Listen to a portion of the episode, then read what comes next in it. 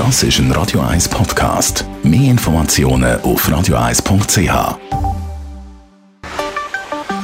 Der Finanzratgeber auf Radio 1 wird Ihnen präsentiert von der UBS. Natürlich rede ich mit dem Stefan Stotz von der UBS und heute gibt es von dir Fakten für alle, die ein Haus kaufen wollen. Ja, ist eine spannende Frage. Wieso kauft man eigentlich ein Haus? Ähm, ist lustig, was man dann unterschiedliche Antworten kommen, aber interessanterweise gehen alle ein in die gleiche Richtung rein. Es ist die Hai dort, wo wir mit der Familie sind. Es ist dort der Ort, wo man selber bestimmen wie es aussehen soll, wann die farbig sind, was man für eine Küche will. Ähm, bis an zum Gefühl, das die Leute beschreiben, wie es ist, halt, wenn man seine erste Wohnung oder sein erstes Haus hat und einen Nagel in die Wand reintätscht und sagt, das gehört alles uns. Ihr habt die häufigsten Fragen von euren Kunden mal gesammelt und eine von diesen Fragen ist zuerst mal, was kann ich mir leisten? Gerade wenn es darum geht, eben Wohneigentum zu kaufen, dann beantworten sie zuerst die Frage, beantworten, was können sie sich leisten. Und die orientiert sich einfach über den Daumen an zwei Faktoren. Das eine ist an dem, ja, Bruttoeinkommen, das eigentlich uns zur Verfügung steht, das kann man über Daumenpeilt mal 5 rechnen. Dann kommen Sie etwa dort in einen Betrag rein. Und die zweite Dimension ist, irgendwie sollte man es schaffen, etwa 20% Eigenkapital zu bringen.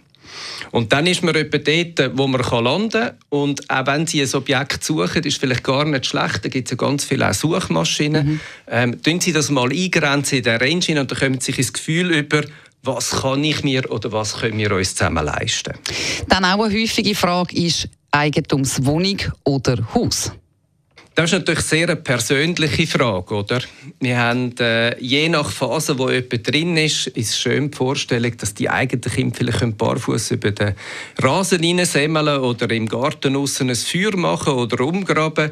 Und dann tendiert man vielleicht eher ein bisschen auf die ländliche ähm, Wohnhaussituation.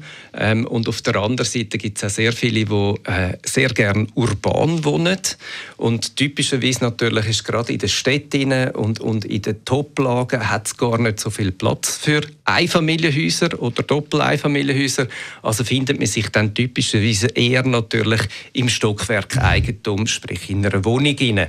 Und ich glaube, das ist wichtig zu eruieren. Also je mehr Platz sie wollen, gibt es so Faustregeln, desto weiter gehen sie weg von einer absoluten Zentrumslage und sonst kostet es einfach sehr viel Geld. Wie einfach ist ein Wiederverkauf? Ist auch eine Frage, die häufig gestellt wird. In der Schweiz kann man sagen, dass die Immobilienmärkte sehr gut funktionieren. Wir haben sicher sehr starke Preissteigerungen gesehen an gewissen Lagen und in bestimmten Objektkategorien in den letzten paar Jahren. Mhm. Das ist sicher auch ein bisschen beführt über die Tiefzinsphasen, wo wir drin sind. Auch wenn Sie Presse verfolgen und die ganzen Research-Studien, dann ist schon so, dass man Bewegungen sehen an den Zinsen. Für alle, die tiefer in die Zinsstrukturen hineinschauen, hat man gesehen, dass wir das Jahr sehr viel Bewegung gesehen haben am langen Ende der Zinsen, was alles ein bisschen vorboten sind, dass die Zinssituation vielleicht nicht auf ewig so ist, wie sie jetzt gerade war. Das könnte dazu anführen, dass es einen gewissen Druck gibt auf die Immobilienmärkte da gibt es äh, ein Instrument, das ich spannend finde, das ist der Swiss Real Estate Bubble Index. Der gibt recht gut Auskunft darüber, in welchem Teil von der Geografie, auf welcher Assetklasse eigentlich das Risiko wie groß ist. Und das lohnt sich vielleicht dort, bevor man kauft, mal reinzuschauen. Und die letzte Frage, die wir hier rausgepickt haben, wo bekomme ich eine Hypothek?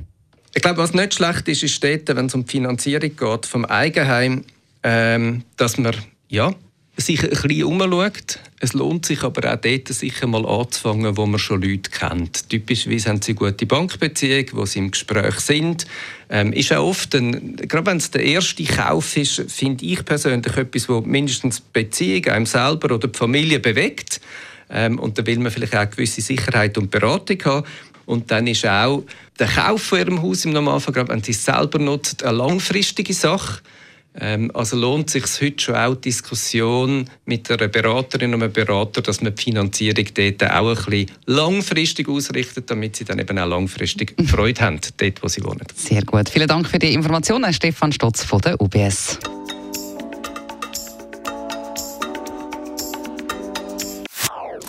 Das ist ein Radio 1 Podcast. Mehr Informationen auf radio1.ch.